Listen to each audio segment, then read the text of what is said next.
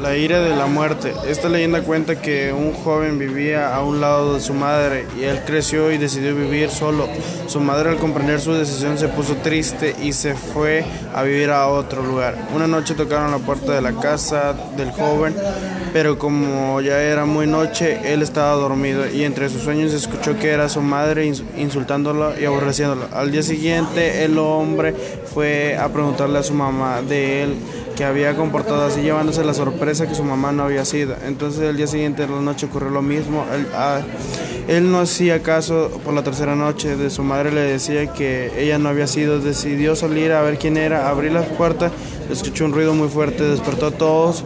Él estaba en su casa agonizando y con una cara de mucho terror, por lo que él había visto lo que se dice que la muerte estaba buscando a su madre y al no alcanzarla enfureció y se ensañó con él.